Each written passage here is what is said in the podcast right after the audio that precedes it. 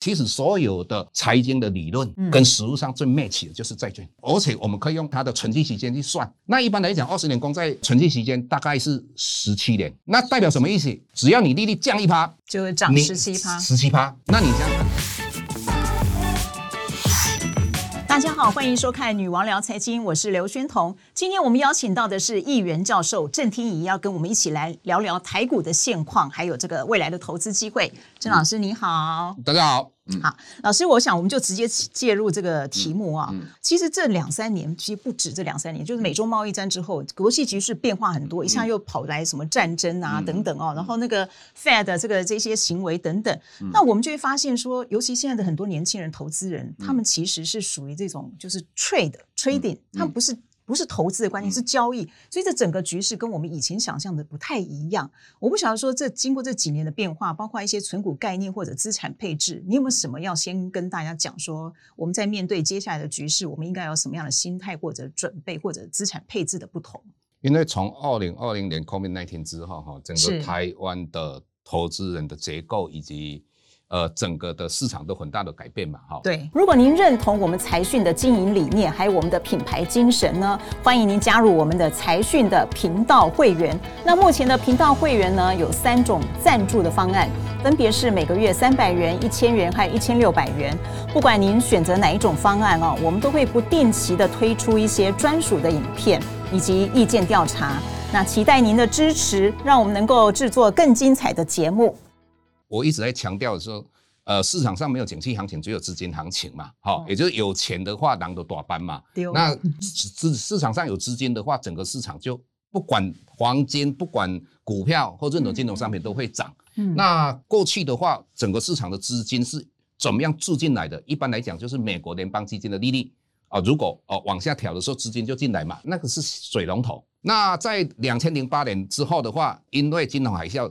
那美国用的 QE 政策，那 QE 是怎么样把钱注进来？它就是一个大水管。那所以在两千零八年之后，你看哦台股是不是在二零一七年五月份的话上万点？那时候上万点的时候，很多人说啊，这个上万点风险非常大。对。但是大家没有想到一点，就是说为什么呃来到万点之后一直维持在一万点以上，是因为二零零八年 QE 政策。那二零二零年的话，那那时候的话无限量的 QE。那无限量 QE 的话，它注进这个市场里面多了九兆的美金，才让台股从呃一万点来到一万八千六百一十九点。那在二零二零年 COVID-19 之后，因为台股的大涨，对啊，那那时候开始股票涨的时候，那年轻人就进来了。为什么？是因为你只要赚一次两次，你就相信说你在股票市场尝到甜头对对。那所以在二零二零年，大家赚了很多钱。最流行的一句话就是，呃，财务自由化。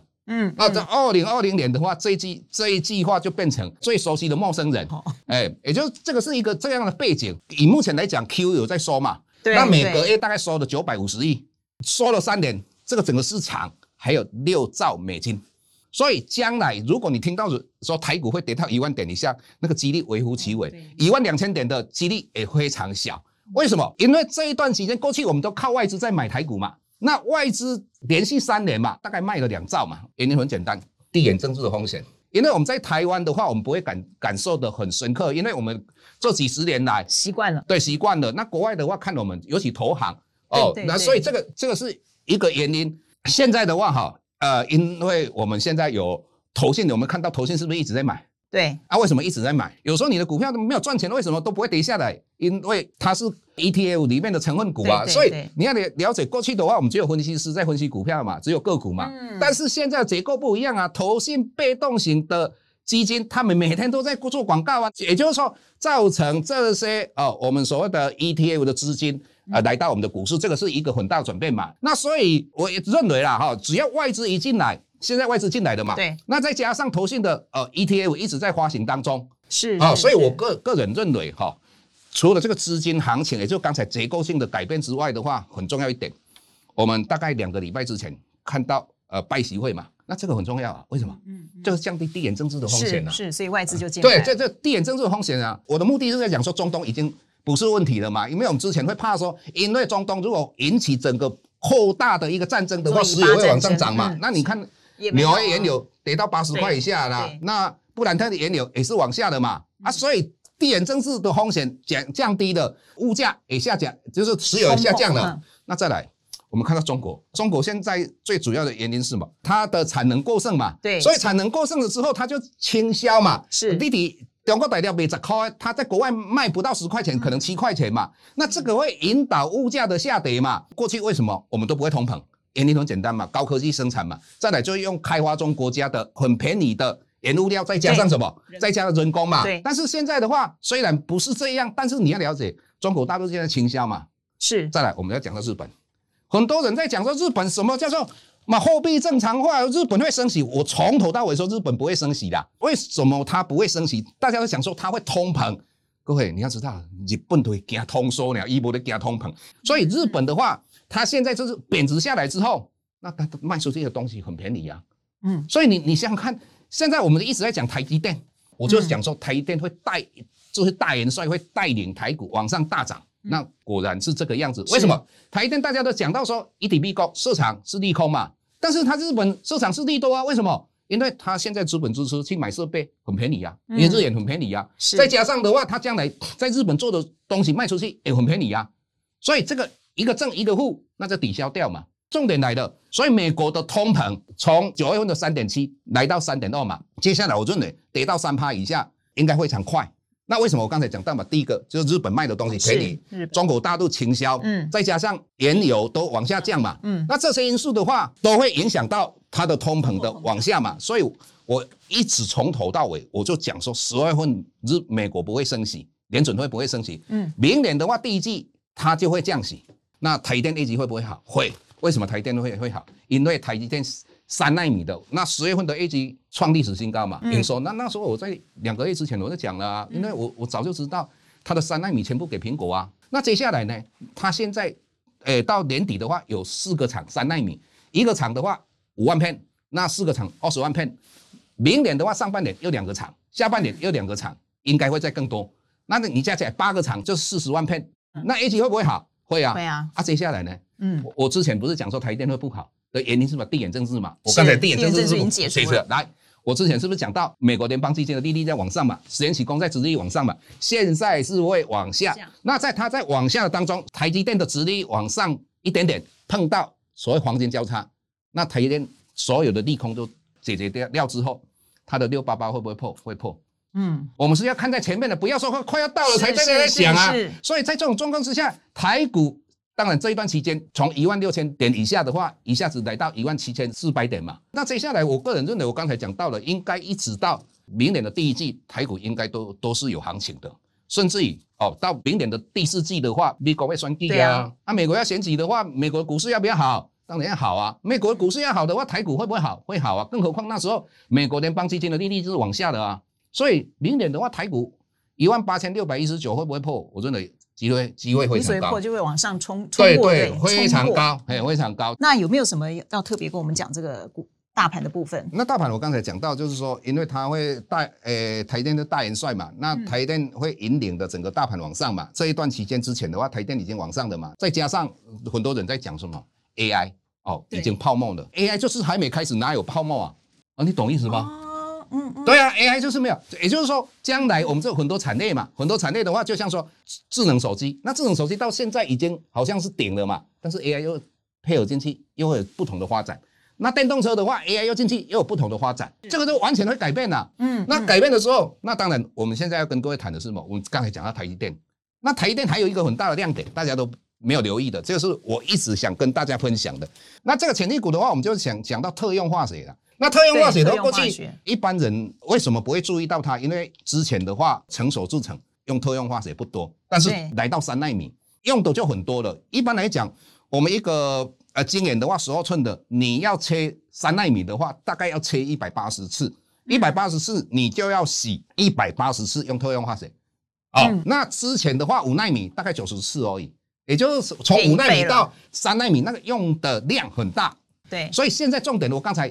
开场白不是讲到说台电呃三纳米的到明年应该有八个厂嘛？那八个厂那个应用的很大。那一般来讲，我们可以看到过去哈，实验在生产特用化学的话，它大概一年的产值一千两百亿，一千两百亿的话，台电大概占六十五趴了。我们这边把它估五十 percent，哦，这零点五是五十五十 percent，也就是说，嗯，呃，你只要供应给台积电就要六六百亿嘛。那六百亿的话，因为新宁彩做的东西比十一院卖的更便宜嘛，大概七成而已。嗯，所以你乘以零点七的话，就四百二十亿嘛。嗯，那这个四百二十亿的话，以新宁彩的它的毛利率大于五十 percent 啊，我们用呃五十 percent 算，就两百一十亿啊。啊，那它的资本呢在会增值一亿就九亿嘛。那你把两百一十亿除以九亿，我们就不要看了，你想的就快乐。哦，想的就快，那这个只是给各位做参考哦，因为这个是我们自己把它估算出来的。哦，所以你说它很有可能取代它，就是应该会取代它。如果你看到十月份的话，新英彩的营收大爆发的话，那就一直往上。所以我们有一首歌，永远不回头。哦，永远不回头。为什么永远不回头？因为我们很多公司今年有订单，明年不见得人家会订单给他。嗯，但是新英彩不一样，本来台电是真的是说，哎，我现在新的厂或三纳米才给新英彩。那过去的话还是实验，但是实验现在发生问题了，是，所以有可能，我现在是有可能这些全部都新令彩来处理。那这个全部都新令彩来处理的话，那将来它的爆发力就很高。等于他不担心订单，但他的产能跟得上吗？跟得上，跟得上。他他有在扩产，你看他上半年才赚两块多啊，他在这一段期间有没有大概两百？四十到两百六十一直横向整理嘛？对。那横向整理之后，我们看到五日均线、十日均线、二十日均线、季线、半年线全部纠结在一起嘛？这个就如同阿妹一首歌：“你的心，我的心，结结做会好大力的来。”所以各位只要看到均线纠结 有带量往上的话，那就代表什么意思？就代表说这一档个股准备要攻击。各位你要了解，如果连线都纠结在一起，就代表这一档个股已经整理了一年。嗯，那整理一点的话，你几年来对你动一条哎，不要卖的人，很有耐心的人，他一定留下来嘛。那各位有没有看到这个一天里面两千多张？如果一张是三十万，两千张是不是六亿？钱是聪明的，他会讲话。为什么一天成交六亿？又重点来的。新英才是在新贵的，对我刚刚正想讲它是新贵，所以各位你要了解新贵的话，你要注意它的风险。什么风险？它没有涨跌幅限制。其实我过去的话，我就一直跟各位讲，看营收如果大幅度的成长，假如说十月份你公告了嘛，十月份公告出来大幅度成长，没有错，它一定就是开始应用它的特用化学，它之前的一个压力就在两百八十几块嘛，那这个股价会突破两百八十几块，就代表后面你有。不知道的故事嘛？你当初在找到这一档股票的时候，因为现在其实股市很难找。你说就算从一万七到一万八，那个空间也不大。对。那你是先从产业，还是说你是先从台积电？你是还是从现行？你通常都怎么样？那我我们看到十一院发生问题之后，我们就在想说哪一个有替有有机会替代它嘛？那所以我们我们就看到新力彩。而且新力彩它本身来讲，谁抚养它，应该也是台积电啊。台积电的话，应该有帮忙它嘛，这个是我们所知道的。所以那些国际资讯其实也很重要，真的没要用功就是了。那我刚刚看到你这边有这个嘉禾，它其实之前是纺织类嘛，对，是这一次是因为 Tesla 的。那各位可以注意一下了，因为这个一般来讲哈。为什么它会站上基线？基线往上一定有事。我我这么讲哈，因为他做纺织的。那我当时听到说，他应该有呃拿到特斯拉的单嘛？对对，今天好像有说他拿到特斯拉的皮卡皮卡车的那个座椅的那个。对对，我之前就有听到。对，所以就是以后看到现行，如果说它的季线突破而且往上扬的时候，可以关注，可以去多看一下它的这些其他的资讯。我至少会，我会去找他资讯。对，所以我这时候找资讯。一般技术面，我只有看量跟。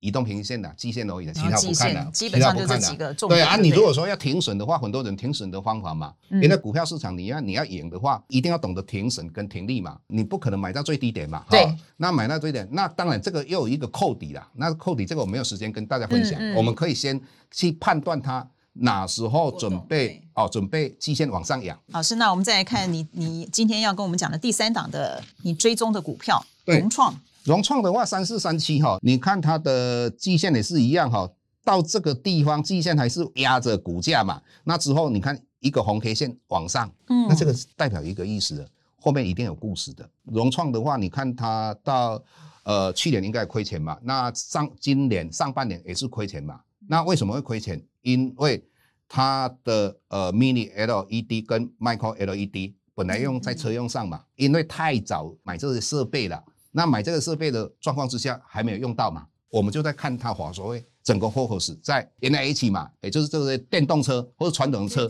Micro L E D 讲了很久了，对，可是应该是要准备起。对啊，而且你要知道，我们的一般的面板放在车上不能折啊，Mini L 跟 Michael 可以折，嗯，那所以将来我们在车上有没有掏钱？那个那那个 LED 就是用它的，对。所以你看到它呃第三季的话开始转亏为盈了啊？为什么转亏为盈？因为过去它的设备很早就买的嘛，大概二零一五年就开始买的，啊，每一年都要折旧折旧折旧折旧。那明年开始的话，它的折旧跟无形资产的摊体大幅的往下降，也就是说至少每一年都会增加一点二块甚至两块钱的。EPS 嘛，啊，就是那些摊提成本那些以后没有了，对。所以我个人认为，这这一档个股，你后面可以持续的一个去观察它，为什么？因为我们看到站站上这个基线之后，我们去看它毛利率，连续两季都二十三趴，那是代表什么？毛利率大幅度提提升，我们那时候就是猜，应该就是应用。